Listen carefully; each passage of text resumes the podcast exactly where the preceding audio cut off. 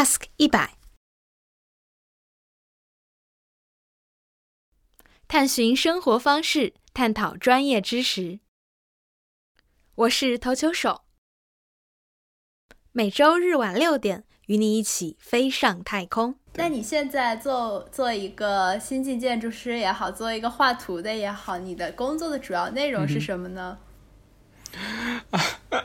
这很有意思，对，就是我之前在考虑要不要回答这个问题，哦。但是嗯，就是我现在，那没关系，没关系，我现在在上海的一家就是说事务所吧工作，那规模也蛮大的，我们接的项目呢也是各种类型的项目都有，但是它体量当然都会很大，对，它是呃也会跟一些一些大型的开发商合作，对，然后也会有时候也会跟政府合作，或者是政府的一些承投公司合作。那么我作为一个建筑师在里面，就是说，就我我在找工作的时候，我当时就在就有我自己自己对他有个要求，就是说我希望能够接触一个建筑的全流程。一般来讲，我们建筑会分为前期和后期，分得更细一点，叫前期、中期和后期。就是一个建筑或者是一个项目，它有刚开始的一个对它的一个概念的一个策划，或者说是呃这个方向，就是就是就是就是这个建筑它呃最前期的一些它的它的就是一般来讲的话，就是说比如说你去做一些呃文旅的，或者说是做一些。呃，住宅的，就是说它它会跟人文更更更更更偏向的一些，你会对这个建筑上面的一些人文的面向去进行一些发掘。然后中期的话，会就是就做做建筑方案，就是你会涉及到这个方这个建筑的最后你呈现的形态是什么样子的，对，还有多高，它有多大，它它怎么开窗，它的立面是什么样子的，它的功能是什么样子的。然后在这个建筑的后期呢，是一个深化的工作，然后就是说你你要去，呃。去把它变成一个可以被呃施工人员看懂的一个图纸，就是照着你这个东西能够去去去把这个建筑给建出来。然后它涉及到跟很多行业的配合，比如说跟水呃结构工程师、水水电工程师、暖通工程师的一些配合，然后一起去把这个建筑去去去把它能够实体化。就是说建筑慢慢慢慢慢慢怎么就怎么从一个一个想法。到一个实体的一个过程，这是我们建筑师要做的工作。而我当时一刚开始的时候就明确的要求，就是我希望能够参与这个过程的全过程。然后我也很幸运的到了一个氛围非常好，然后非常和谐的一个工作环境里面。然后，然后在这个环境里面，对，然后就是很包容我作为一个新人建筑师的成长。那么在这里面，我的需求得到了满足，就是我能够在里面全，就是尽可能的接触一个建筑的全流程，也就是从它的概念的。确立到它这个概念变成实体，到这个实到这个实体能够变成一个被建起来的实体，它是一个不断丰富的过程。而这个过程其实它非常复杂，对它里面，因为建筑这个东西它涉及到非常复杂的面向，从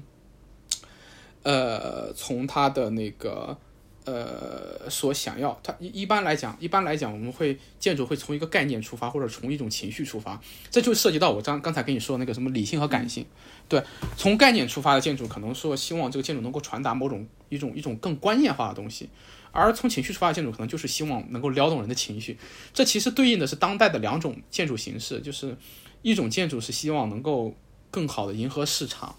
或者说是更好的就是效率这样；另外一种建筑，它是一种作就是作为商品的建筑和作为符号的建筑，可以这么理解。作为商品的建筑，比如说这种住宅楼之类的，它能够最大的利益的。最大化，然后作为符号建筑，它希望传达的某种情绪，这样某种某种某种彰显某种东西，这样。那么，那么我们要捕捉甲方所要需要的那个东西，把它把它这个概念给提取出来。哦，原来你要的是这个。然后我们把这个概念或者把这种情绪给转化成一个建筑的一个实体。然后等等跟跟跟甲方确定了这个建筑的实体 OK 的时候，我们再通过自己的更专业的技术、更专业的一些东西，比如说呃跟各个专业的配合。和对材料的把控啊，对一些施工技术的把控啊，对一些构造做法的节点的把控啊，来把它变成一个实体化的东西。那么这三个过程，其实就是对我一个刚毕业一年的人来说，我我对这三个过程都还很笨拙，有好多好多要学的东西。所以即即便在一个商业化的一个环境里面，但是但是它它这这些东西，其实我还是能够不断的去去去学习它们，这还蛮幸运的。所以说我现在正在如饥似渴的吸收这些知识，真的是如饥似渴。然后对，然后虽然才一年，但是也算是经历了几个项目，然后在这个过程中有很大的收获。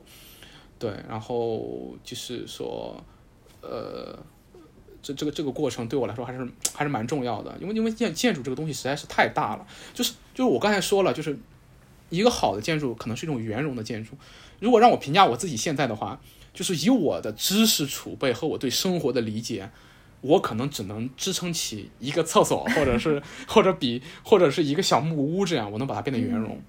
我很尽可能，我对它对它的所有一切都能有把握，对它的形态，对它跟人的关系，对它的材料，对它怎么建起来能有把握。但是我希望能够去触碰自己的天花板和触碰自己的极限。嗯，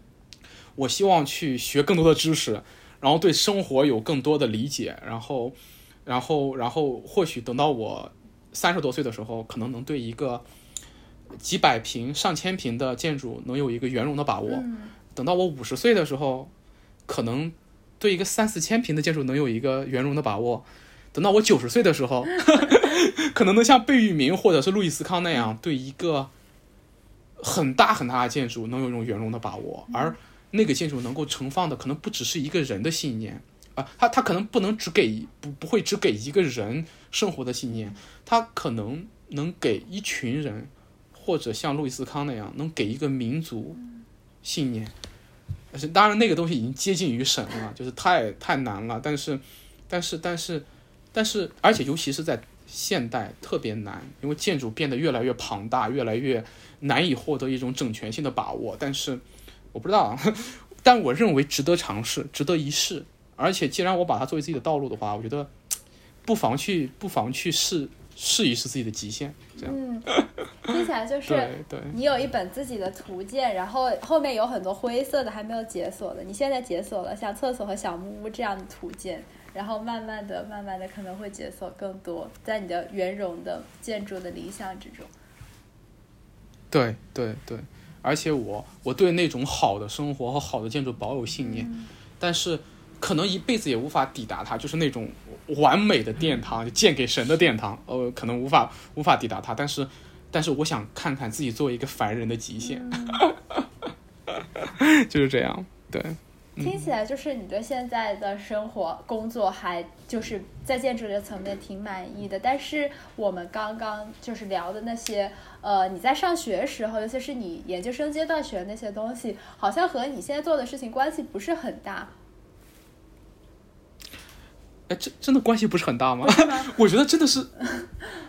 是是，我觉得他们关系非常大。就是说我我我我我说的是，如果我不去新疆，我不知道自己现在什么样。就是如果我不去新疆，不做那些东西的话，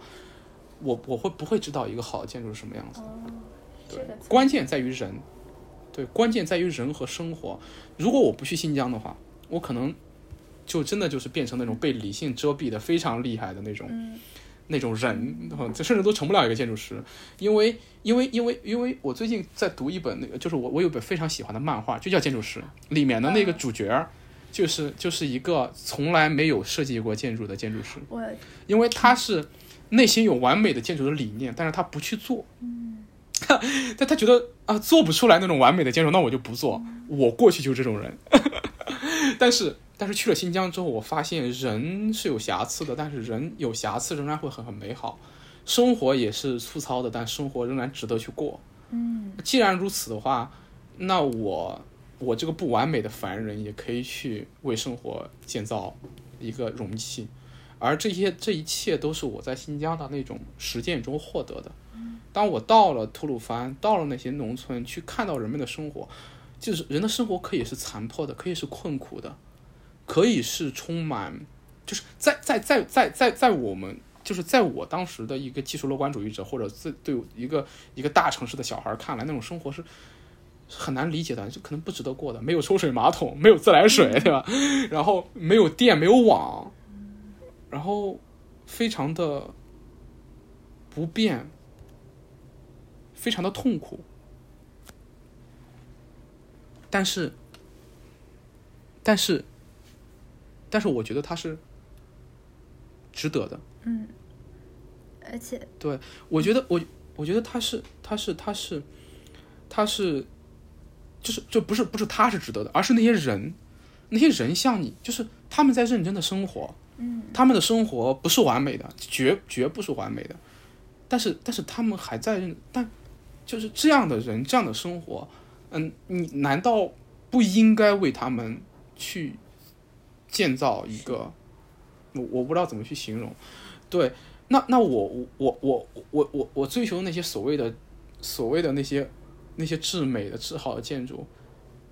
在他们这这些生活真真实的生活面前，算得了什么呢？对你建筑，你作为一个建筑师的 ego，你作为一个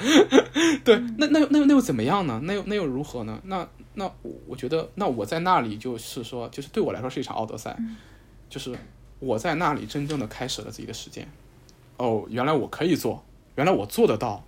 我的这个房子是我们一块儿盖出来之后，它很丑，对，它第一年很丑，但是人在里面住了一年之后，哎，好像变得比去年好看了一点了。两年后，哇，它变得好棒，好漂亮。三年后，哇，这 因为什么？因为有人在里面生活，对，因为因为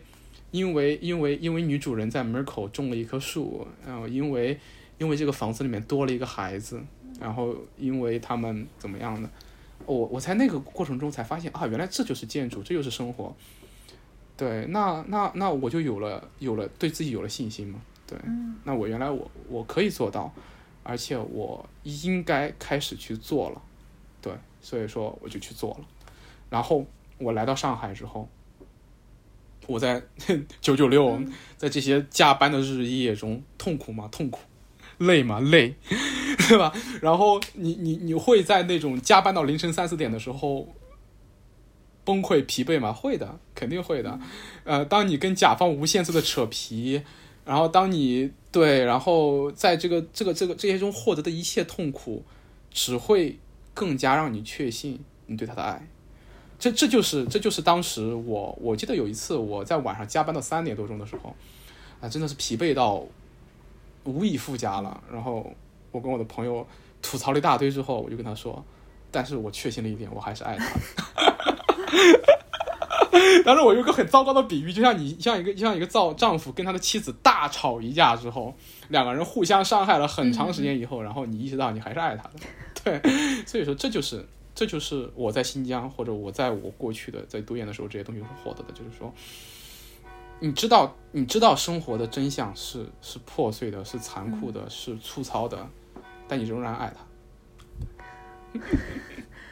那你就是对于建筑师这个职业的这种嗯常见的加班的现象，你觉得他们合理吗？就是我感觉建筑师们都在说这个职业在这层面上的辛苦，为什么大家？大家都是出于爱去接受它嘛，我好像也不相信大家都能出于爱。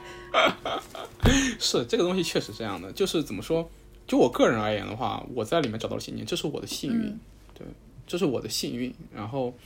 所以说我没有什么好抱怨的，对。然后我我我自己从个人来讲，我没有什么好抱怨的，而且我从来也不会跟朋友去抱怨这个东西。这这，但这只是我一个个人的东西，只是很个人化的一个东西。因为，因为在现代人来说，对吧？对对，现在的大多数人来说，他不过就是一个职业而已。那么怎么说呢？就是说，唉，大城市的这种资本主义的途径，人的异化，人家劳动中的异化，那马马克思的味道马上浓起来了。OK，它当然是不合理的。人永远不能应该被当成，就是人不能被当成手段，对吧？在这种无限的加班中，在这种痛苦的九九六中，你当然有那种很强烈的自己被当成一个工具人的这种这种感受。而人，对人的这种高贵是不应该不应该被这个东西给，它当然是不合理的，当然是不合理的。对，所以说，它就是这个东西没什么好说，当然是不合理的。但是，但是，但是，对。但是真的没有办法，就是就是就是在上海，我有很多朋友对这个职业充满了那种，呃，对，这是个这是个职业让他们感到非常的痛苦，甚至给他们生活带来了很大的影响和崩塌。就我也很理解他们最后放弃，然后离开，对我都会非常非常理解。然后，对，然后他们就在这过程中所受的那种痛苦，我也能够能够理解。对，对，就是你说我为什么能够坚持的去做这个东西，除了爱，所谓那个爱之外。人不可能无所求的，就是我的朋友也跟我说过，宗教之爱是你是很难以抵达的，就是那种无无所求的爱，你对建筑可以奉献自己的一切，然后他把你榨干也没关系，很难的。就是我当然在这个过程中，除了就是他给我的这种真实感是我的一种回报，另外他也给我提供了怎么怎么说，提供了体面的在上海的一个薪资，对，然后会会会让我在上海有非常体面的生活，然后。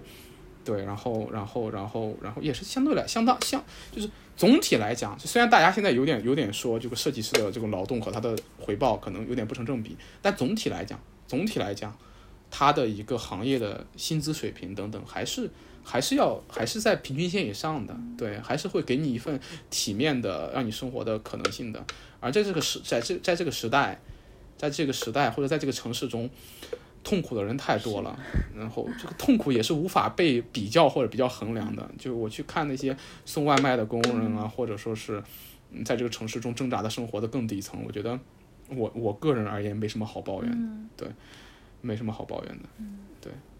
就是，但是但是他肯定是不合理的，对，嗯对。本来下一个问题是测量员说他想问你怎么可以确信自己想要。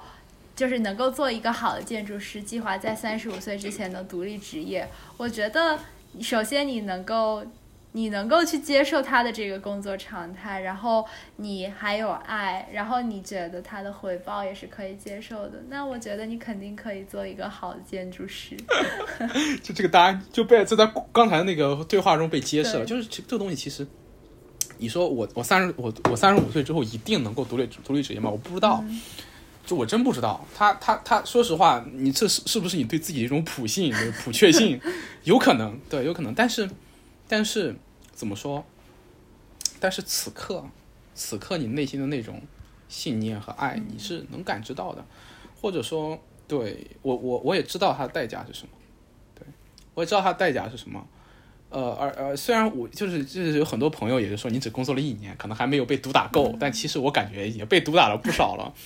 对，然后我在这种这种痛苦中，我我我觉得，我觉得，就是，就经过这一年之后，我我我对他的那种信念和爱没有消减，反而是上升的，就是这种感受给了我一种确信。那么一年之后，它是上升的，因为我对他有了一些更圆融的理解和一些更更多的确信吧。那么两年、三年后呢，它可能会再增长一些，大概，嗯。但是其实也说不定，因为因为其实这个世界充满了不确定性的东西，呃，行业对，就是说十年之后建筑行业会不会崩塌呢？谁也不知道，对吧？很有可能，其实对，很有可能。然后，呃，不知道，我瞎说的啊，对。然后希望不会成为不会一语成谶的。然后，嗯，呃，有很多不确定性，比如我个人的一些不确定性因素，对吧？我个人会不会遭遇很大的变故呢？这都不好说的。但就此刻而言，就此刻而言。此刻而言，我觉得就是说，成为一个好的建筑师不是一个目的，就是说不是一个目的，它是一个过程。呃，就是你你有一个想要追求的东西，呃，这这个其实也是我的，就是我确信好的建筑存在，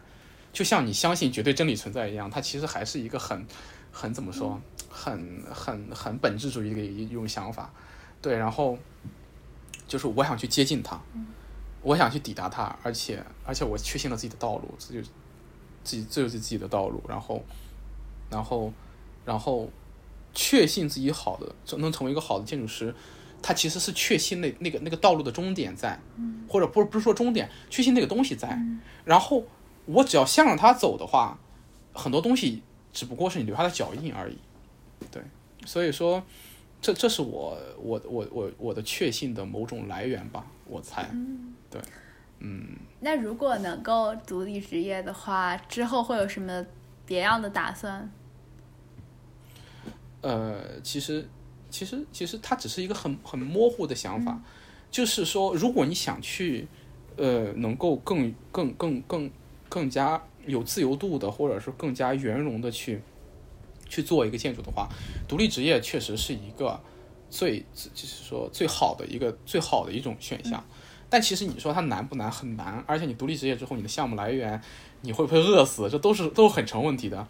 但是还是那句话，它很难，所以说它值得一试。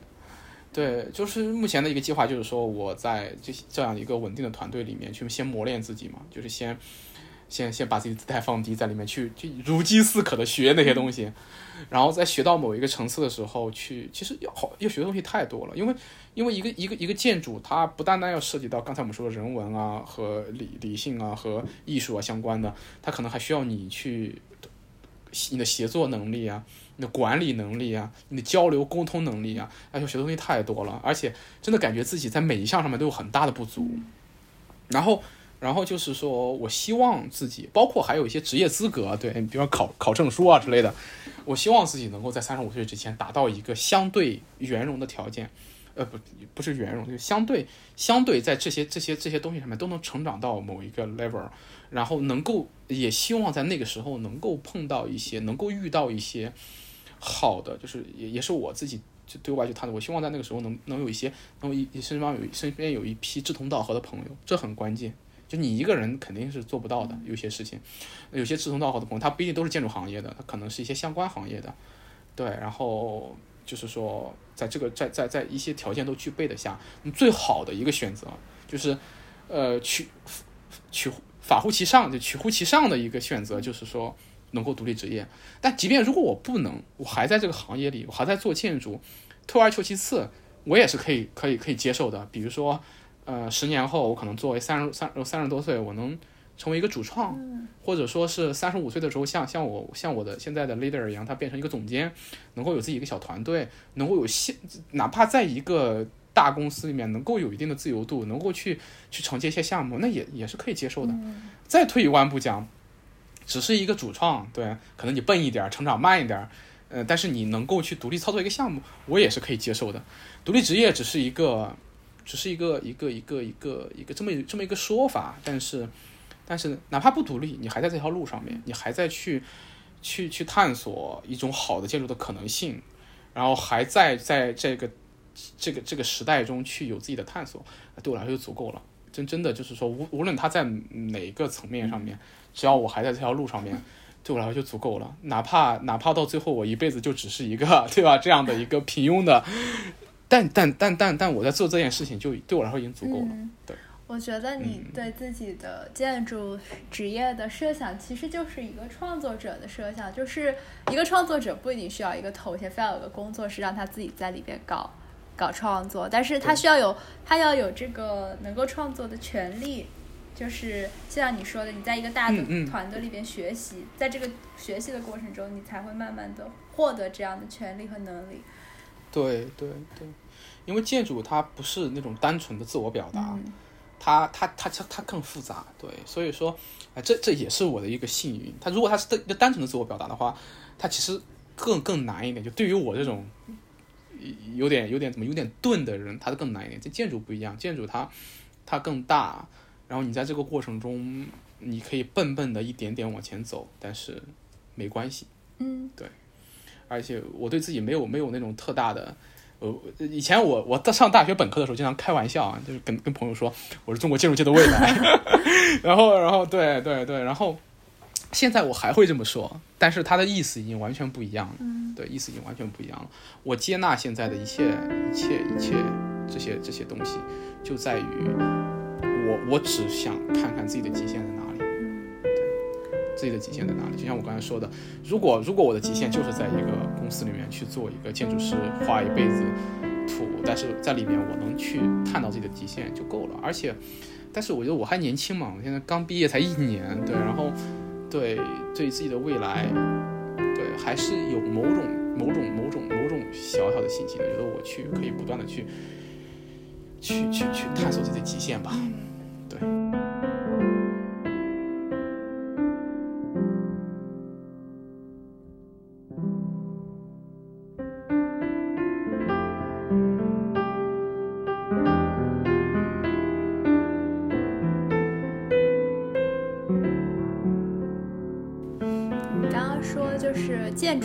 相比那种纯粹的自主创作会要好一些。但是我有看到你在互联网上也创作了很多，就是短歌呀、小说这样子的纯粹自发的作品。你觉得这样的创作和设计建筑有什么异同呢？呃，其实现在也是以短歌和导词为主，对，但我也会有一些别的方向的创作。呃，就就短歌和导词这两个东西来讲的话，其实我不知道能不能把它定义成艺术创作，其实可能还不能。它它其实一个很自发的东西，就是很自发的一个东西。像我我在大学的时候，我会有一些文学的创作，它我就经常就是它它和建筑，我会对它进行一些类比，就很直观的一些东西。比如说刚开始你的小说要有一个主题，就像你的建筑会有一个 concept 一样。很像，然后你去构架它，你去一点点实现它，然后最后去去也会有感性的那一面，也会有理性的那一面，然后也会有一种调和，对。然后建筑揭示的是一种生活的直观，而文学在我看来，就是我其实尤其是最近，对非常迷恋文学，然后就是去那个去去读一些好的文学作品，然后好的文学作品它可能会给你揭示生活中的某种真。这是很像的，这很像的，跟建筑也一样。建筑它揭示的是，是是是生活，不是说揭示建筑盛放的是生活，而而文学盛放的是那种那种那种真，然后你通过阅读它去获得它。尤其是最近，就是我我爸，对我爸勉励我，我爸非常热爱俄罗斯文学，然后他让我去读那个。托斯妥耶夫斯基的《卡拉马佐夫兄弟 》真的是一场折磨 啊！对，就那本书特别搞笑。我高中的时候去读那本书，第一句的时候就气了，对吧？那个那句非常经典的话，什么谁谁谁谁谁是谁谁谁的第二个儿儿子，我去，God！但是现在再去看的时候，完全不一样了。而且而且我能理解我父亲对他的喜欢和他给我的那种深意，对，这对对对，然后。就像我自己对对文学的这种这种喜爱，就在于它跟建筑的那种某种相似性，呃，但是它其实不同还是有的。对，建筑是一个，呃，建就但是但是这又回过来了，就文学它真的是一种纯粹的自我表达吗？我觉得倒也不是。你像陀思妥耶陀耶夫斯基去写《罪与罚》的时候，他只是在自我表达吗？不是啊，他是在揭示那个时代啊，他在揭示那个时代的。对吧？那里面那个那个那个那个主角叫什么名字来着？好长好长，什么什么什么什么什么科夫，对他他去通过他去揭示一个时代的问题，呃，去跟那个时代形成某种张力。那建筑其实也一样的，建筑也是要面对那个时代的问题，然后跟那个时代进行某种拉扯。就我我觉得这个东西会给我很大的一种一种支撑和一种对一种一种一种一种一种一种直观，像像像像。对文学的这种这种兴趣和创作，跟我在建筑上面的这种遮蔽，形成了完美的映映照和对比。就是我对建筑是我读了大量的建筑理论，我我在本科的时候，就是是那种能给能给学弟学妹、能给同届的同学去上建筑理论课的。而且我我导师有时候就说：“哎，算了，我不讲了，你去跟他们讲吧。”就这种，对，读太多书了，然后那些书、那些知识、那些知识就构建了一套很自。不不很自洽，就就充满了你的脑子。但我我进入文学不是这样的，我没有读过文学理论。我对文学一窍就是文学理论一窍不通。我我对文学理论最多的阅读可能就是木心的那本《文学回忆录》，那也不算文学理论。对，而且我读的小说其实也不是很多，我读的文学也不是很多。对，就是大学时候读过一部分，嗯，读过一点日本文学，还有读过一点一点那个。呃，对，读过一点日日本文学，对，因为我我母亲对日本文学的兴趣影响了我，然后读了一部分那个，呃，当代的文学吧，算是，然后当时对那个澳洲的，还有尤其是，呃，这这这些文学可能比较感兴趣，金鸡鸟啊、冷杉啊之类的，嗯，然后就是我我我我还没有很读很多的时候，我就开始就是懵懵懂懂就写，就写就完了。我当时对建对对文学倒是有一种。那种什么实践智慧，就先写，先表达。你有旺盛的表达欲，就写嘛，写的稀烂，对吧？当时写的东西真的是，啊，现在回头看，真的是，我要求豆瓣给我下架。真的，当时我记得我第一本小说，当时就是参加那个豆瓣的征文，结果还还入围了，入围了，还获得了不错的名次。但是我现在回头看，我只想赶紧给我下架。后来后来到期之后，那个编辑问我要不要续约，我说千万别续，给我下架了吧。对对对，但是但是就你写了，对你在这个写作的过程中，你可能无意识的去揭示了自己身上很真的一面。确实，那那那每一本小说都是我当时生活中困惑的直接的揭示。嗯，我对一些亲密关系的困惑，对当时时代的困惑，还有我对我未来的一些呃对生命、对死亡等等的困惑，对它都是一些很直观的揭示。那么我对文学的理解是这样的。那么，呃，其实写作短歌和导词的时候，嗯，呃，都来自于我对这种生活的调和。像短歌当时去写的时候，就真的就是当时觉得这个玩儿好好玩儿啊！就日本居然用五七五七这种想写法写法去去去创作短歌，那我是不是什么都可以写？我就捕捉生活中的小片段，然后去去去去感知自己的情绪。就是当你当我我作为一个就是刚才我们怎么说来着？呃，东亚儒家文化对深刻影响长大的孩子，对自己的情绪其实是没有感知的。就我我自认为自己是个情商很低的人，自我意识过剩、情商很低的人。那么通过短歌，我重新发现自己的情绪，重新发现自己跟这个世界那种本能的连接。然后，而导词是我的一种自我调和的一个一个一个东西，一个方式。对，可能跟我的嗯某些奇怪的那种宗宗教倾向有关。然后小说的话，呃。是我去，是我旺盛的那种表达欲的一种载体。然后，然后其实他他我写小说，其实真的是想到哪写到哪。我记得我我写过那个，就有写的时候，就是完全就是就是就是让他自己去去倾写，没有架构，没有去思思索过情节，也没有思索过我要创造什么样的人物。所以说，所以说，所以都写的稀烂。但是我回头看的时候，他向我揭示的那些东西，仍然让我感到很惊喜。所以说。所以说，而且而且，我觉得正是因为我的这种文学上面的一些一些一些一些一些旺盛的这种这种表达欲，反而能回过来去去去让我在建筑中那种那种那种那种那种理论对我的遮蔽，去能够能够帮我去撑开一点。让我让我开始去勇于去实践，所以说这两者还是有一种很神奇的相互映照。嗯，那我觉得大概就这样。不读文学理论是完全正确的，因为可能如果你读了的话，你会在文学上也被遮蔽。就像我本科的经历就是这样子。是的，是的，就先去先去行动，就是就是尼格马克伦理学院写的那个年轻人不要读道德哲学，因为你读了道德哲哲学之后，你就不知道怎么去生活了。你会在想，哎，我这样做对不对？我这样做是不是是不是善？想那些干嘛？对吧？一样的，建筑其实也这样。但建筑，但是但是话又说回来，我不知道啊。其实其实我觉得读了也无妨，读了之后你去撑开那些东西对自己的遮蔽，反而。会会会会更更有一种力量感的东西在，其实我也很期待你将来的力量，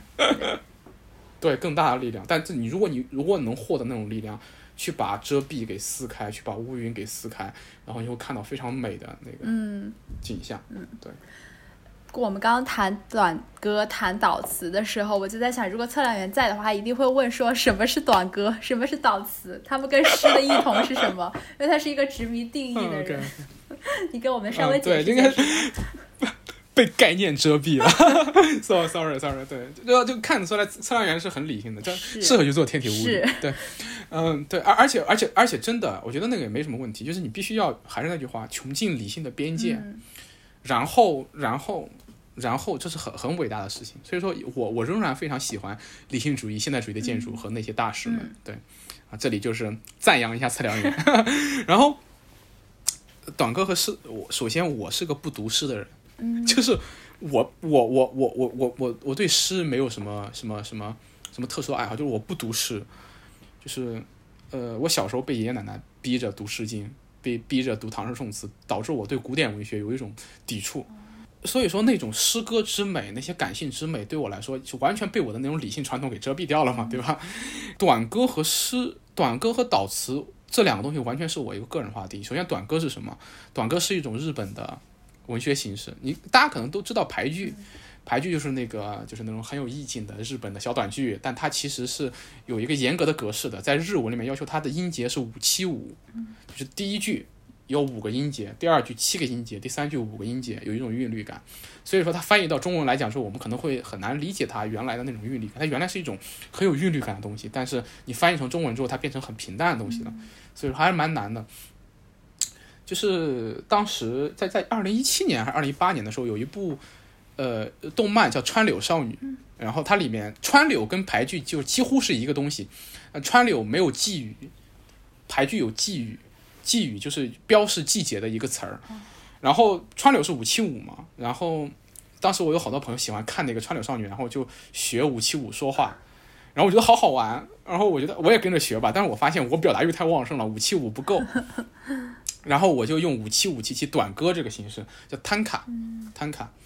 呃，日语叫摊卡，然后我就用它来写一些自己生活中的小记录，就写过，就写刚开始就是三四天写一篇，写一个，就很很无聊的东西，比如说什么今天没有。就是我我很喜欢云，我喜欢很喜欢看云，但是新疆没有云，新疆太干了，很少能看到云。然后我就看到一个云啊，写一篇短歌给他，然后然后在新疆经常流鼻血，写一篇写一个短歌说自己流鼻血，胃疼写一个短歌说自己胃疼。啊我发现哎，就是捕捉你当时瞬间的情绪和你生活中遇到那些小问题，就好好玩。嗯，然后就开始每天写，然后就有一个 hashtag 叫今日短歌，就就刚开始。写的东西可能就是一些很平常的东西，后来会有一些，呃，抒情。对，刚开始真的就是平铺直叙，后来开始抒情，后来开始论理，就很有意思。就是就大概写了几百篇了短歌，就我都没有意识到我自己不知不觉中写了两三百两三百首短歌，然后好多人跟着一块儿写。对，我就觉得好好玩，一块儿写。然后疫情的时候，我举办了短歌大赛，收到了好多好棒的短歌。那个时候，我突然意识到。哎，我我有了一次回归，因为我小时候被爷爷奶奶逼着背《诗经》，逼着背《论语》，就是就是我是那种非常传统的儒家教育长大的小孩儿，就是那个，对我爷爷奶奶都是老师，然后我妈妈也有那个教师资格证，然后然后我爷爷我爷爷是我们那个乡村小学的校长，那个乡村小学有着几百年的历史，最早是私塾，然后你可以想象在那种教育的引导下，我去背那些东西很抵触，但是在。在在写短歌的时候，我发现它跟《诗经》有一种很完美的映照。呃，诗诗是什么？诗是什么？如果就是我我对现代诗，如果对这些诗没有理解的话，那么我们可以用孔子的一个定义。孔子对他的孩子怎么说来着？小子何莫学夫诗？可以兴，可以观，可以群，可以怨。然后后面两句我忘了，就是他他孔子很幽默呀。他他说完这些之后说呢？就是说什么什么什么可以弑君，可以可以可以可以什么？就是说可以侍奉君主，可以体察自己的生活。最后一句什么多识花花什么草木鱼虫之名，就是就考就是调调调侃了一下。对，哎，我觉得那个东西就是就是我对诗的理解，可以去可以观可以可以可以心可以观可以群可以怨，心观群怨就是我对短歌和对诗的定义，可以观察生活。可以，可以抒发情怀，可以交友，可以会友，可以怨，可以讽刺时事，这也就是我我写短歌经常干的四件事儿：观察身边的生活，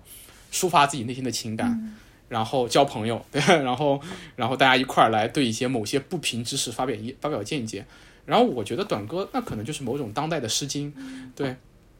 所以说，我还是赞成孔子的对诗的这种理解，但他，但当然，这也只是他的理解。他的理解其实，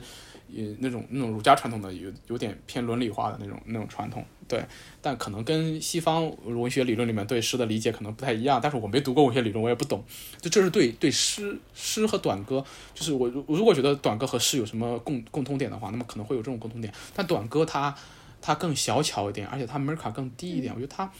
它就是一种一种表达，一种一种一种一种表达，而这种表达，这种真诚的表达是值得被鼓励的。嗯，而且就是我们现代人，又涉及到对现代人的批判，感觉完了，就这期播客会不会被骂？OK，无所谓了。对，就是我们现代人其实对表达，对这种直直观的真，似乎有点逃避的意思。就我好多朋友，就是我我邀请他们写短歌的时候，他们说啊，我写不了，我不会写。哎，我我当时就很震惊。怎么可能不能？你会说话吗？对，对啊，五七五七七，这这这东西，就平时也没见你不会说话呀，对吧？怎么可能不写短歌呢？对，对，可能我们失去了某种表达的欲望或者表达的能力，但是短歌可以帮助我们恢复它。所以说，所以短歌真的很有意思。然后我自己举办了两届短歌大赛，一次在疫情的时候，那个时候受到了好多大家对疫情的思考和对自己情绪的那种宣泄，非常非常棒。然后当时我们全家一起举办的，对我我也通过这个短歌大赛缓和了我我和就就开始了我和我父母的一些交流和和解。然后第二次短歌大赛是我毕业的时候，啊是是是一个偏理想主义的主题的一个短歌。那我其实我最近在筹备第三次的短歌大赛，对，可能会有一些呃更细致的一些筹备。啊，其实最近还发生一件有意思的事情，就是我的两个朋友，他们他们他们举办的观鸟大赛里面有个短歌组啊，非常棒，就是越来越多的人开始去写作这个东西，去开始表达，就表达人因表达而有自由。对，就是我们如果说呼唤某种自由的话，你你去表达自己的情绪和观点，就是就是某种获得自由的一个开始。对，所以我觉得。还是很棒的。对，你对你刚才想问，我是觉得诗这个概念可能是被架构起来了，然后就限制了人们去表达的那个勇气，然后你再用短歌这种形式把他们归把这种勇气归还给大家，然后对对对对对对。太棒了！就我我我，所以为什么我强我总是强烈的抵触大家把短歌叫成诗，就在于一旦你把它说成是诗的话，它马上就变得高贵起来了，马上就变得高雅起来了。哇，那可神圣不可侵犯。但是但是，如果你说它是短歌，就是五句话，五七五七七，什么都可以的话，啊，大家就可能会更加勇于去表达，而且真的没什么。什么是导词？导词就是导词，就是就是字面意义上的导词。你在祈祷，你把你祈祷的文。东西给记录下来，那就是导词。它是一个很个人化的东西，就是我确实会每天晚上睡觉前祈祷，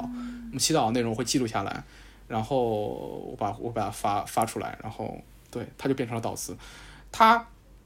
完全的是我一个个人的对内的一个东西，然后它呈现出来之后是以这个形象呈现的。你有有人有人想让我说说，你说说这段导词什么意思？我会很抵触。然后然后然后你说说那个。你你去讲讲这个东西，或者说是它到底是什么东西，我也会很抵触，因为它不能被讲出来，它是一个，呃，它是一个完全的，就是说，如果说他能说什么东西的话，他是他是揭示出来的，我我无法用理性，我无法用一段说理来告诉你他在写啥，我做不到，对对，我我我也我也我也不能做到。然后我我我曾经就是说。也当然也也当然我知道大家这个东西没有什么恶意，但是就是很很有意思，就是我曾经写，就是你不是问我我我想写什么吗？然后我用，就是我那天有点赌气吧，就是用非常直白的话把那隐喻全拿掉，然后去写了一篇所谓的导词吧。但我其实不觉得那就那我我也没有那样祈祷，就是关于建筑的，对那那那一段那一段就。大家能看懂之后，反而获得了很多赞和和和和和和转发之类的。但是但是但是但是但是但是那只是说是，嗯，一个赌气之作吧，或者说是，但是但是更多的，我希望它是一个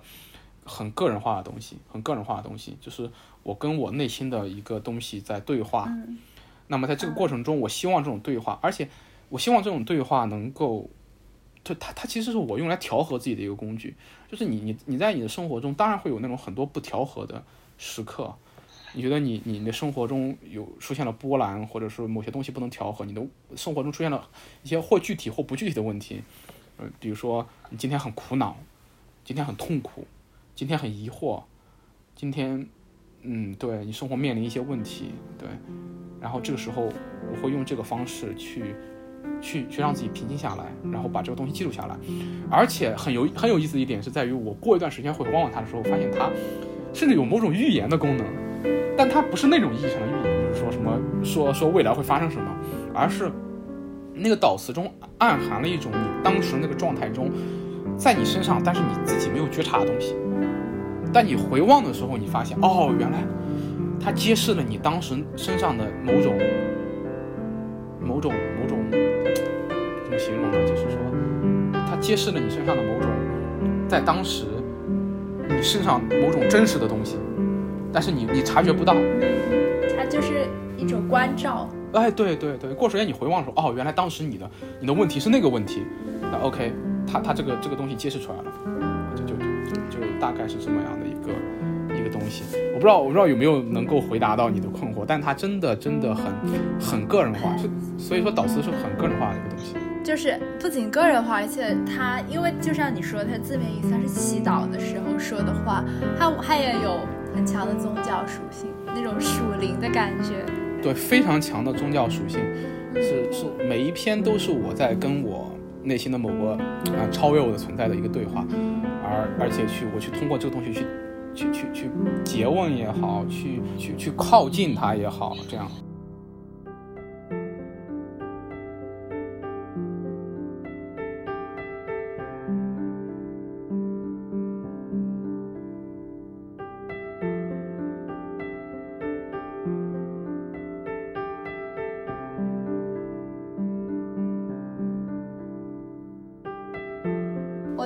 就是听众要是听到这里的话，肯定能够察觉到，不只是你的导词里边的宗教气息，而是你对宗教的那种靠近。你自己也说过嘛，就是在你豆瓣上面说自己有强烈的宗教倾向，但是又没有皈依任何一个系统化的宗教。我就很好奇，为什么你会选择去向宗教靠近？因为你意识到了理性的边界，就因为我认识到了理性的边界。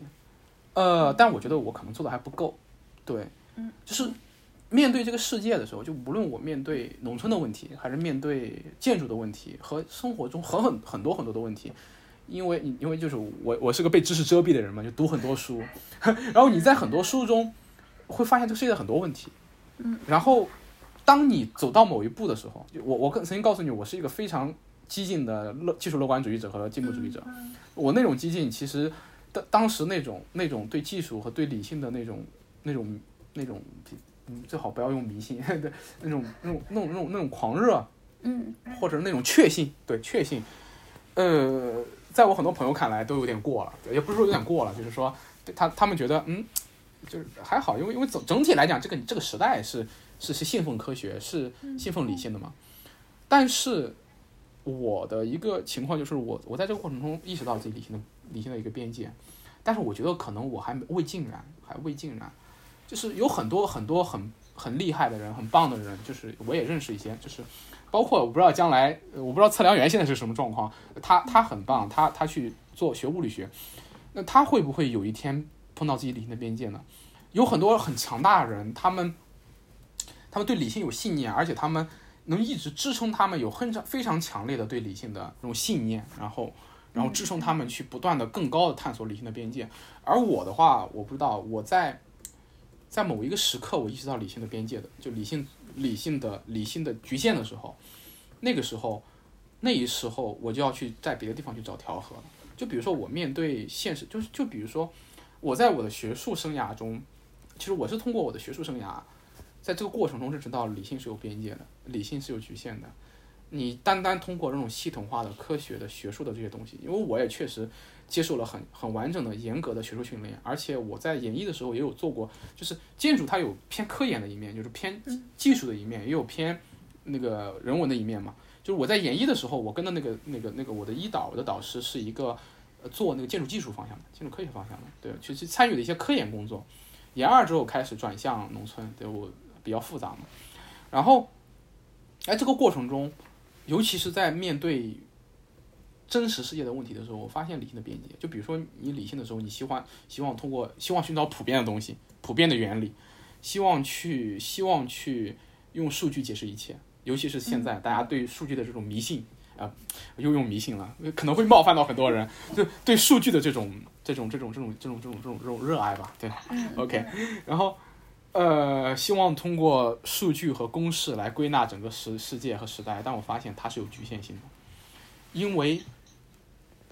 我在用它的时候，我发现我在伤害人。就是人能被做成表格吗？人能被变成数字吗？呃，这如果我把人变成数字之后，我能够让他们的生活变好吗？我不知道。我感觉这是一个，就是我那时候很清晰的感觉到了理性的局限。尤其是我，呃，尤其是我和我的老师们，我们进入到了一线，去跟一线的实际的这种粗糙的现实生活，然后。就是那种巨大的反差和张力，就是我们一般会在，就是我们在乌鲁木齐的学校里面，办公室里面会进行那种非常严格的理性的学术训练。我们每天，就是他们，他们真的是那种那种那种那种那种日本的学术传统，就是对对对数据、对对基础资料的收集，然后梳理，做学术卡片，然后做成 PPT，然后每天的交流、讨论、探讨，然后对方法的，就是这种这种穷尽的这种东西。然后你带着这些东西到了一线之后，发现这些东西失效了。然后，然后，然后你发现你面对具体的人的时候，你你你你你抱着那堆东西，理论有用吗？理论有用的。我就我刚才说了，理论是非常强大的工具，它能解决好多问题，但总有你解决不了的问题。嗯，当那些理论告诉你要把老人们放弃的时候，你能放弃吗？当这些理论告诉你你一定要放弃一些东西的时候，当当当当这些理论告诉你通过计算你把他们某些人给放弃掉之后，能得到最大的某种功利主义的好的时候，你能做到吗？我我们都犹疑了。我们面对那些收缩的村子，已经消亡的村子，只有二十五个老人还生活的村子的时候，那些生活是真实的呀。这是我们面临的一个挣扎，就是说，我们意识到这个理性的时代的某一个暗面是是是有这种不能调和的东西的，啊，当时这个东西这个东西就慢慢的动摇了，然后尤其是。就是我们还能算是在这个张力中，当我们到了更加系统化的学术世界的时候，发现，就是就我当时对学术的失望和祛魅也是因此，就是到了某些学术会议的时候，我发现那些人很多年没有去过一线，然后完全在拨弄数字，然后通过这些数字去告诉你我们应该怎么做，然后他们把人变成了不单单数字，变成了一个远远的似乎是无关紧要的东西。对。呃，似乎就是好，我非常非常失望，对，非常非常失望。当我到那个，对，这就在上海，就是我那是我第一次来上海，就从新疆过来参加学术会议，然后去听那些人的所谓的报告，然后他们的那些所谓的研究，嗯，里面的时候，就是那种深深的失望，说原来，哎，这就不就是我们整个当代社会的映照吗？对，呃，工具理性，然后然后把把把把人给。变成数字，然后当它变成数字的时候，屠杀也变成合理的了。犹太人的犹太人遭受那些苦苦难，是不是在理性下？而我们当代的，我们我们现在的这种各式各样的由人带来的苦难，是不是？是不是背后是所谓的那些理性？理性是有边界的，理性是有局限的。就是说，当你意识到这一点的时候，当我意识到，但但不一定每个人认识到这一点之后都会去投向宗教。嗯，但是我我当时是因为我我我我我说我没有没有皈依任何一个系统化的宗教。哎，我不知道我聊完宗教之后这一期还能不能放出来？不会，不至于吧？试试看。OK，试试看。对，到时候实在不行可以剪一个，对吧？缩水版也无所谓。但我我觉得可以聊一聊，就是嗯嗯。我我我我我我我我的家庭对是一个非常典型的这种理性主义的家庭，就是说，虽然我的外公外婆他们就是爷爷我奶奶和我我外外婆他们都是所谓的佛教徒吧，但是其实他是夹杂了本土宗教和某些儒家传统的一个很很神奇的东西，对，没有任何的宗教引导，也没有人去给我传教，但是我在高中的时候买了本圣经，然后去读圣经故事，然后。然后，在我去年的某一个时刻，就是说我突然感受到，自己自己自己通过理性无法达到的东西，在在在那本就是在我对宗教的某些理解上面，我因为我不单去看圣经，我会会读一些神学相关的书，呃，不是宗教学，应该是神学啊，不不是神学是宗教学，我也不知道阿奎那的书算是神学还是宗教学，托马斯阿奎那包括一些对一些一些一些一些一些一些。呃，偏近代的一些新教的一些宗教的宗教学的文本，然后去读，然后在里面获得了某些启示、启发吧，可以说是，就是尤其是呃，当然我自己个人也发生了一些东西，我突然意识到自己身上那种让我产生这些问题的东西，恰恰是我作为一个现代人那种那种自我意识和什么东西带来的。我突然意识到，呃。有没有某种超越我的存在？它是一个实体吗？它还是一个一个一个绝对的真和善？但是我在那一刻，我觉得我受到了某种感召，所以我选择去相信它。就就就比如说我的那个心中的神，它是好的建筑吗？它是好的生活吗？它是好的？它是真善美吗？我认为他们是一贯的。而且而且我我我读过一些书，好像好像在希腊语里面还是哪个还是拉丁语里面，神和善是一个词，对，包括包括在英语里面，God 和 Good，就差一个字母，对吧？God goodness，对，对对对，就所以说，呃，所以说，所以说当时我有我对宗我对基督教产生了强大强大的兴趣，就非常大的兴趣去读好多宗教学的书。你看像我这种被知识遮蔽的人，就是就通过读书去认识一切，对吧？读书，对，读书，对。然后我去逛教堂。对，当时因为疫情，所有的教堂都不开。然后，然后我去了之后，我发现，我当时其实有点失望，就在于我发现哦，即便是新教的教会。他们也会要求一套很系统化的东西，说你要受洗，然后你要你要去出行栽培班儿，然后你要上课。我说还要上课，震惊了，要不要考试啊？然后有点失望，我觉得那我我因为我刚开始对他的这种认识是一种对内的体察嘛，他我突然意识到，呃，尤其是因为我对宗教史有所了解，了解早早期宗教到。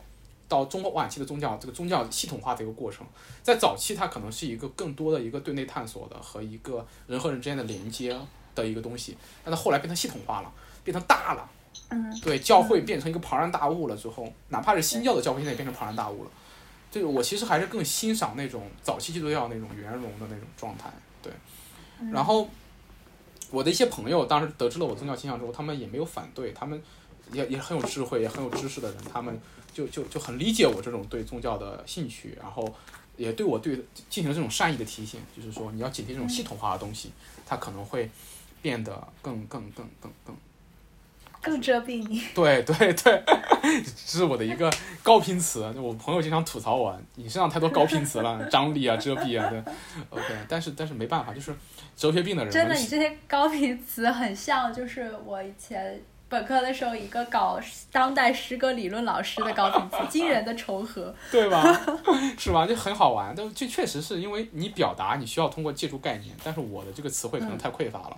OK，然后，然后其实最大的让我不去皈依一个宗教的原因，还是来自于我，就是我的我的一个一个，就是这些东西，我不单单是通过宗教去认识到理性的局限，我还通过自己理性，它会会还会还会遮蔽你，遮蔽你对爱和对对生活的理解。对，这也是我要补的一个课，尤其是当我回到家的时候，我意识到我跟我的家人、跟我的故乡的这种连接。然后，嗯，最大的一个让我不不去皈依宗教的一个原因，是我回到家之后跟我父母聊这件事情。我父母当然尊重我的选择，但是他们提到我的外婆和我的奶奶，尤其是我奶奶已经去世了嘛，他们提到他们可能会就可能会有一些失望，我不是不是不能说失望，就可能会嗯。会在意这个东西。当时我我意识到这一点之后，我就马上给跟我的父母做出了承诺。OK，我不会皈依，我也不会去受洗，我会把它变成一种自己调和自己对内探索的一个东西。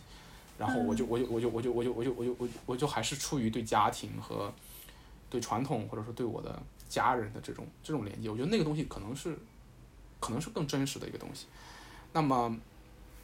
所以我就选择不去受洗，而而我确实也就是我我还有一些朋友，他们得知我宗教信仰，他们就会很震惊，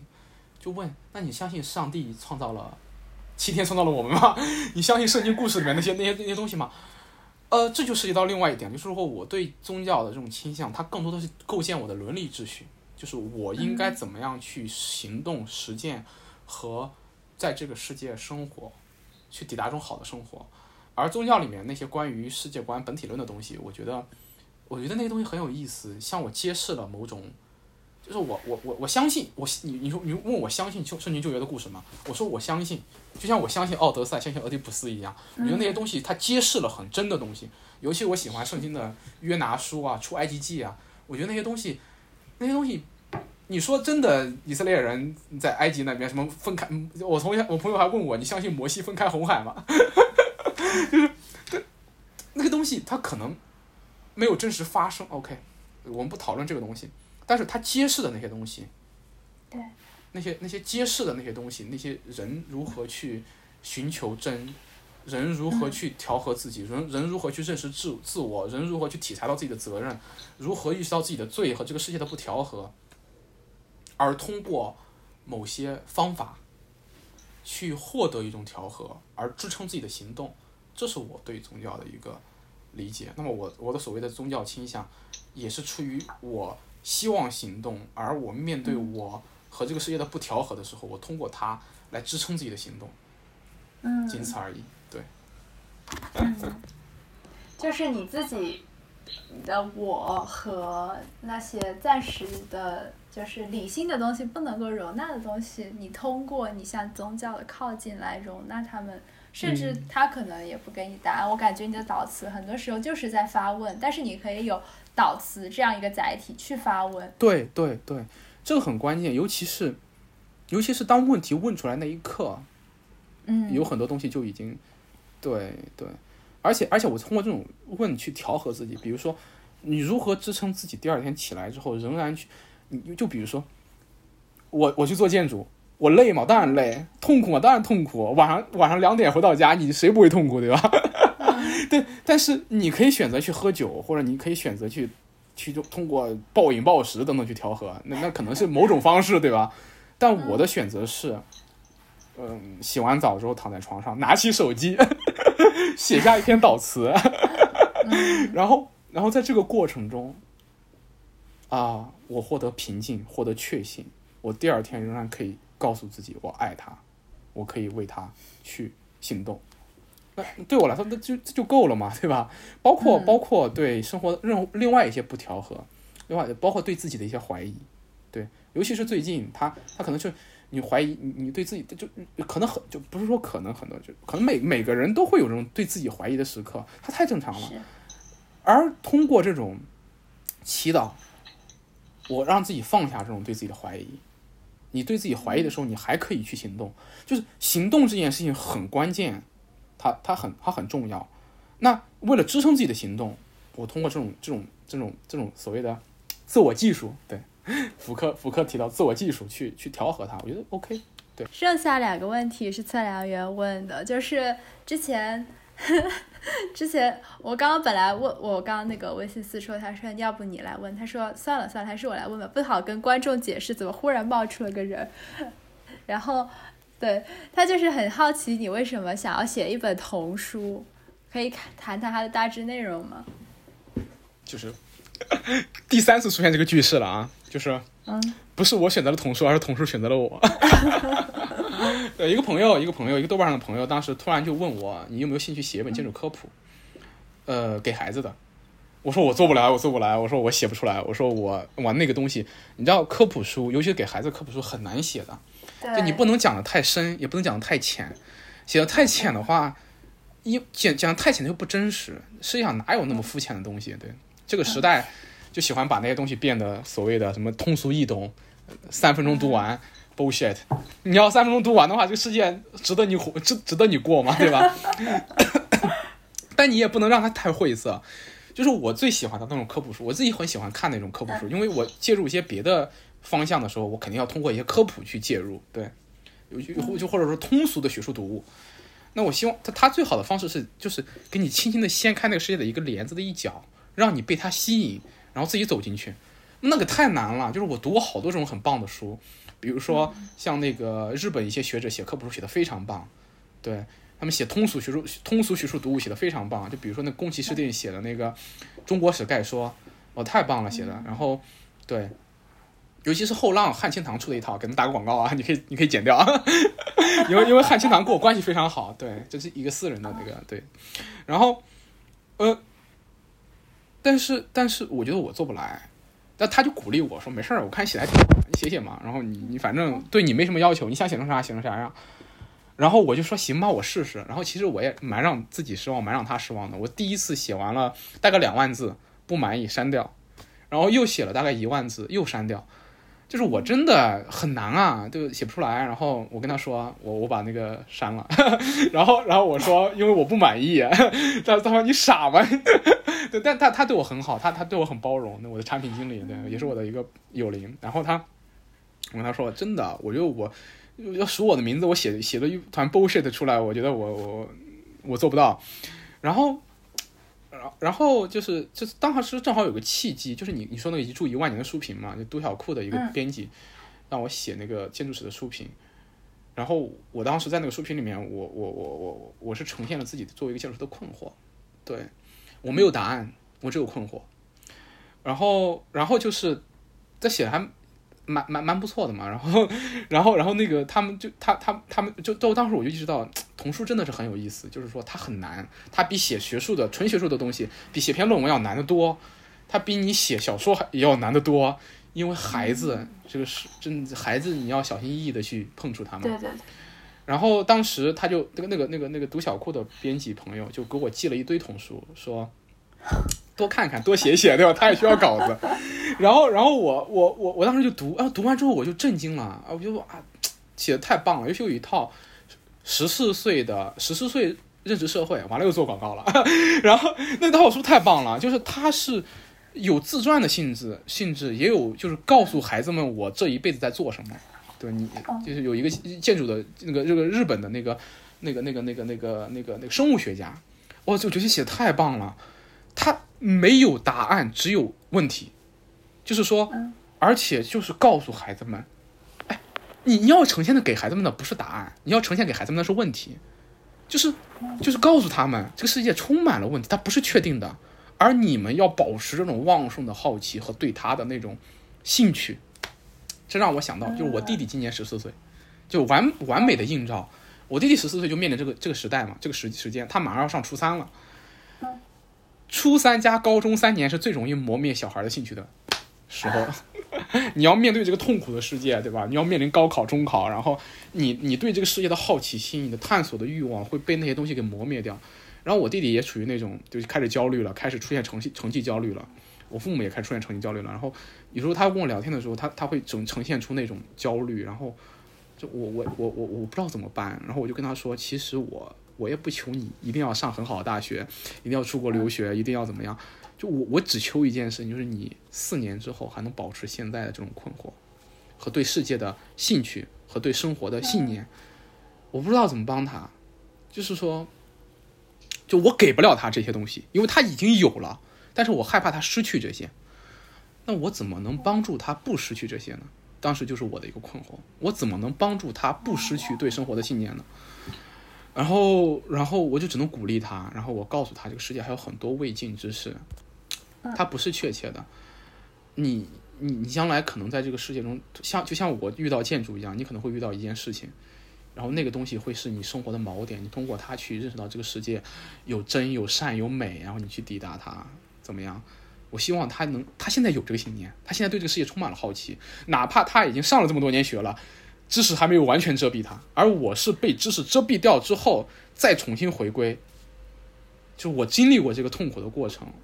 嗯，我希望他不要再经历一次，但他经历一次之后，我也即便他经历了，我也对他有信念，但我更希望他能够保留这份东西。这其实给就当初我发现那几本童书的时候，就是我的编辑把它寄给了我，我读完我就送给他，我跟他说说你有空的话可以读一读，看看这些科学家呀或者一些艺术家，他们是怎么样面对自己的十四岁，怎么样去坚持坚持这种对对世界对生活的信念的，对，然后然后我弟弟其实就是对我就是我跟我弟弟差这么多这么多年纪差这么多，我们俩其实有点异父异兄，我对他有点异父异兄那种这种感觉，然后他。对对，哥哥当然有点崇拜，然后他他意识到我在做建筑，他而且他能感受到我对建筑的这种信念，他有时候也会困惑，就问你你建筑在做什么？你都做什么？你为什么这么喜欢它？你为什么能够什么东西能支撑你去这么多地方这么累这么苦，一年不着家，但是还这么快乐？他会有有有这种困惑，哎，我就在想，哎，我是不是也能像这些人一样，把自己的信念传达给他？哎，这就是一个很好的契机啊。获得这个东西之后，我马上跟我跟你说，我知道怎么写了，我我知道怎么写了，对我意识到啊，我可以写，我知道怎么写了，然后我我去我去重新把大纲梳理了一遍，我我决定不要在这个书里面给孩子确切的东西了，我要把我作为一个二十多岁的年轻人的困惑呈现给他，把我这么多年来对建筑的一些探索和未尽之事告诉他们。我的困惑，就就是，如果你呈现答案的话，答案总会变的。但是我觉得二十岁的困惑是一个很有、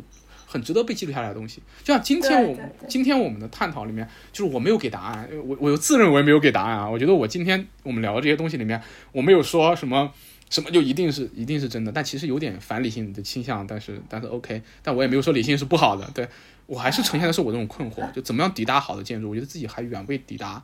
那个课。那么我觉得这种困惑在今天被记录下来了。我我觉得我在二十多岁的时候也可以把这种困惑给记录下来，对，给我的弟弟。对我觉得我肯那本书肯定是献给他的，也是献给自己十四岁的自己，和献给献给那个年龄的一切孩所有的孩子，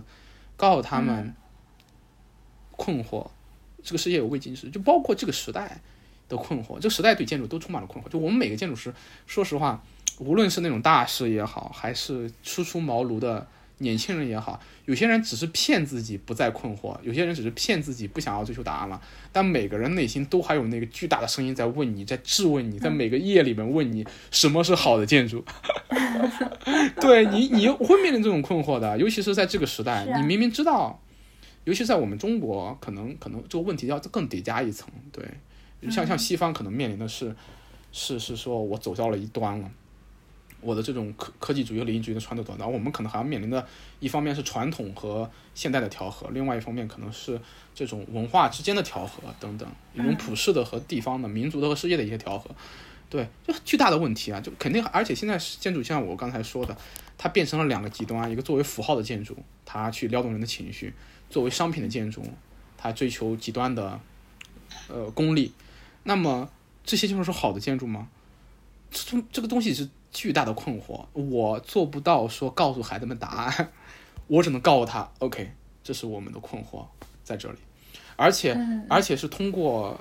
呃很多过去的建筑，希腊的、罗马的，我自己对建筑史的学习，从从古典时呃从那个远古时代的那些奇观，到古典时代，到到到到到到第一次古典的结束，到到中世纪的时候那些不同文化的碰撞。到到到到文艺复兴，我们重新对理性的回归，然后然后然后到到到到现代世界的开启，到现代的心灵对建筑的影响，哎，这么一个东西，慢慢的慢慢的把我的困惑，从这些平时的东西中去去去呈现出来，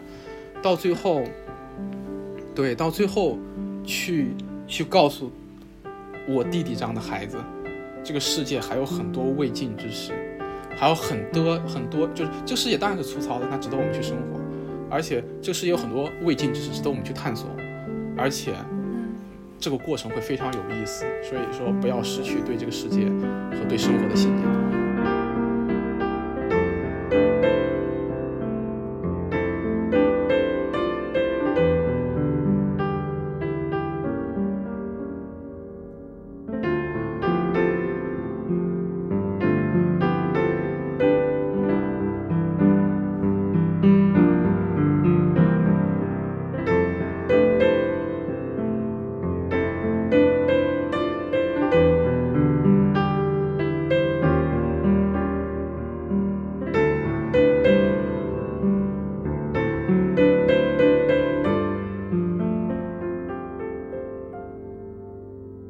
是很多机缘巧合把我推到那里，而且是我从一刚开始觉得哦做不来做不来做不来，后来我发现我可以尝试，跟建筑一样的，我愿意在这个过程中尝试着看看自己的极限在哪里。对，嗯，当但第一本很可能会很糟糕，对，但是但是我确信了，我愿意在这个方向尝，而且因为我确信这条路是真，是好的，是有意义的。那我就愿意在里面去多尝试。第一本如果砸了，可以再写一本，对，可以去尝试，对吧？我我我二十多岁的时候写不好，四十多岁的时候可以再写，对，但但是，对对对，因为这件事情值得做，就 OK 了。对，这就是我我想到写本童书，他他他他他他他他是对我，嗯，很大程度还是因为我弟弟吧，对，所以我觉得那本书最后也是会献给我弟弟的，而且他也是，他也是我的命运，也是我的幸运，就是有他在。让我对生活有了更多的理解和他的他的存在，让我跟生活有了更真实的连接。对，所以说这也是就是这会是一本送给他的书。对，这样，嗯。对，我们在十四岁的时候，在学校那个系统里边得到的全都是答案，然后你说的这个困惑这样的东西实在是太少了。然后，即使是十十四岁的十年以后，我们还是在天天面临困惑。我就觉得你说的这样的童书不仅仅是童书，我感觉 我也很想去读这样的书。哦，谢谢谢谢谢谢。但对 对，我其实我我不确定能不能把它写好，但是值得一试，对，值得一试。然后，嗯，对，然后然后然后。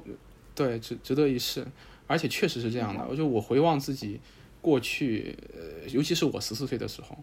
对，尤其是我自己十四岁的时候，我我能感受到自己的那种对世界的呃那些东西是怎么样被这套系统给一点点磨掉的。但我幸运就在于，真的是，呃，无论是我选择了，就无论是建筑也好，还是新疆也好。还是童书也好，就是刚才我们三句三个句式，对吧？选择了我的三个东西，对他们就像我的命运一样，就包括宗教，包括很多很多很多东西，我我过去的一切，然后又帮我一点点一点点把这些东西给拿掉，然后让我去回归，包括我的家人，我的故乡，对我接纳这一切的过程中，对，去意识到那个真的存在，所以说，嗯，这是我的幸运，对。嗯，即使没有一个系统化的宗教来概括它，这一切听起来也也也拥有了一种怎么说叫什么超验性？哎呦，但它不是自洽的，对，但它但它对，但它正是这种不自洽，让它变得更加的嗯，对，更更加的真实，一个凡人认识世界的方式，对，跟这个世界挣扎的方式，对，在在这个世界挣扎的方式，但是。呃，最后一个不严肃的问题，以上的内容太严肃了。就是前段时间你不是在豆瓣发了你的真真深思熟虑之后的征友信息吗？并不是方便分享一下征友情况如何？啊，OK，这个东西我想要该怎么说，哎。最后不会把真友链接给附上吗？应该不会，不会的，不会的。开玩笑，开玩笑。对 对，而且今天我都没有没有暴露自己的豆瓣账号，也也只是钉字尺，对吧？也还好。嗯。对，然后，但其实我是会把这个博客分享到我的豆瓣和我的嗯朋友里面的，其实其实也无所谓，其实也无所谓。对，然后嗯，它并不算是一个深思熟虑的，当然也是因为生活生活的某些变化和某些契机，机缘巧合下写下了这个征友帖，对吧？呃，很傻，很蠢，其实对，其实有有有有点蠢，对对对，不不，这其实就是说，结合我最近身上发生的事情，它是一个很蠢的事情，它它它它一件很蠢的，很很蠢的，这就它 it just happened，它只是发生了，但是，呃，但是其实其实它也算是一个我的对自己舒适区的一个挣脱吧，就是就比如说，你就像我说，你你你你你你只通过只通过只通过学。读书你能做出好的建筑吗？然后你只通过只通过对生活的感知能能抵达好的建筑吗？都不可以。当我意识到这一切的时候，那我该怎么办呢？对，该怎么办呢？就像就像我的在新疆的研究，我得出来的结论，得出来答案是：OK，理性可能是有边界的。我们怎么办？用爱来拯救世界，去抓住身边的人的手，去用爱来拯救这一切。那那你自己呢？回望你自己。回望自己，你会爱吗？嗯。回望自己，你会爱吗？你会，你会抓住你身边的手吗？然后你会，你会给，你你你你你企图通过你的研究，说通过你的建筑，给一个人带来信念，什么给一类人带来信念，给别人创造好的生活、好的居所，这些言说，这些 bullshit。OK，最后我反我反驳了自己之前说的一切，对吧？但是回望你自己的时候，你有没有通过爱给一个人带来信念呢？啊，有没有跟自己的家人建立起那种连接呢？你有没有给一个人情感支持呢？你有没有通过你的行动去让一个人获得生活的信念呢？嗯，或者说你自己有没有那种对生活的信念呢？这一切，当当然，他还是通过理性的反思而得来的，但是他让我意识到，我不能再这样下去了。是。就是如果你不去回应这些问题的话，你就没有办法和你所说的你追求的那种真，就和他们就冲突了。对，这就是我最大的不自洽的地方。对，这非常不自洽。就是呃，你你你通过一系列的这些理论言说，你的一切啊，OK 得到这个东西，但你自己没有做到这种最深的虚伪和最深的、最深的所谓的坦诚后的虚伪，这就是我那个正友帖的最大的问题。嗯。呃，就是我通过征友这个东西认识到了很多很多有意思的人，有意思的人，就是就是，即便是那篇坦诚的征友贴，他还是有的那种那种那种那种那种卢梭式的坦诚，就是他他其实本质上还是那种自自傲的、高傲的，充满了自我自我意识的和优越感的东西，而且而且我还最最最最搞笑的一点是，我还把它放在了题目上面，就告诉你这是一个有自我意识、就优越感的人去写的一个东西，就非常那不就其实挺真诚的？这就是一个反复的不断嵌套的悖论。我们不谈这个，嗯但是，但是，但是让我惊讶于，就是我得到了很多很棒的回应。对，用真诚来说，我觉得就是有点。有点，有点，有点让他们就是有有点有点对不起他们了。就是如果用“真诚”这个词儿来形容那些回应的话，对，很棒的回应，尤其是对，嗯，他们在赛博空间里面伸出手来，愿意去愿意去碰触一下你这个，呃，对挣扎的正在这种不自洽中挣扎的灵魂，让我让我很感动，让我很感动。对，嗯，对，有有很多人就是说。其实说他们不在不在上海，然后但是他们就是仍然写了很长的信去回应我，去告诉我他们对我的一些呃创作也好，我做的事情的一种一种确信，包括对我个人的一个肯定，然后更多的是一种一种一种一种一种呃所谓是对同类的一种认可吧。对，就是我我一直有一个很好玩的一个比喻，就是说。你你在这个世界中那种去探索对真对对真对善就是对东西的探索，不你你不是不是孤独的，就是在新疆也好，在豆瓣儿也好，在在在这些地方的我的理解是，我我知道不是孤独的，你只是只是在走，然后这些人在在这些在这个暗夜里面看到你，给你把这个光咔打亮一下，告诉你他在，这件事情就足够让你安心了。然后，如果你们还有机会在一起坐下来一起喝个咖啡，一起聊聊天，然后，呃，一起谈一谈对这个世界的理解和和和和各自的各自怀着什么样的信念去继续前进的，我觉得这就非常非常棒，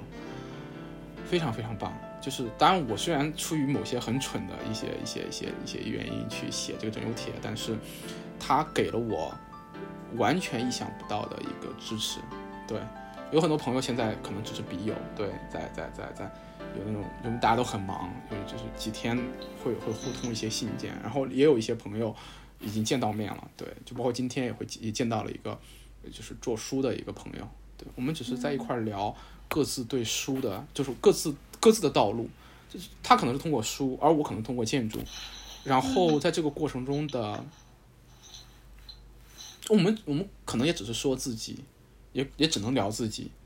但是在聊自在在他聊自己的过程中，我看到了自己。对这种这种这种这种东西，就足以给你很大的抚慰，然后让你有有力量去去继续走下去。然后，当然，在这个过程中，你也会获得一些一些一些一些，就是不那么不那么沉重。其实那东西也没什么沉重的，但是。但是总总归相对来讲不那么生活，对吧？然后一起喝咖啡，一起散散步，一起感叹一下今天的云真好漂亮。这些这些生活的瞬间，对这些生活的瞬间，让我感受到这个世界此刻无比的真实，对，无比的真实。然后，那，就是说，他能在那一瞬间去去除掉那些遮蔽我的乌云，让我去认识到，原来这就是生活。C la vie，然后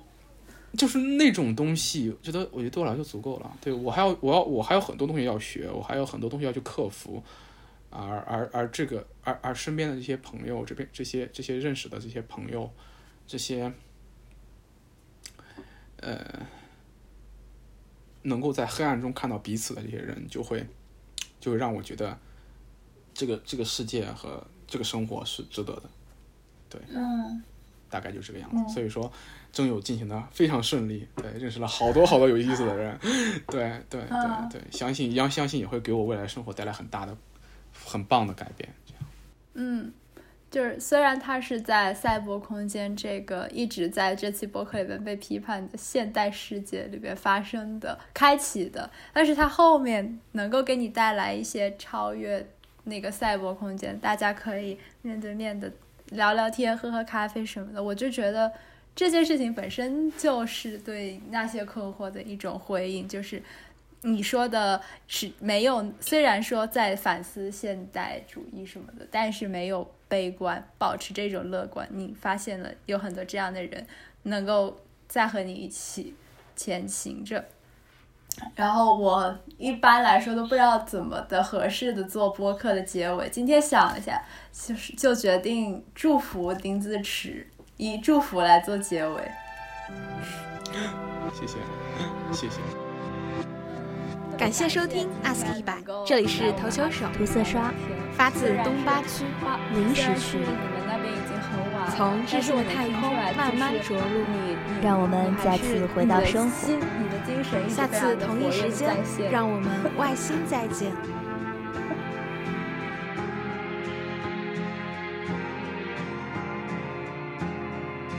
I don't know, maybe to move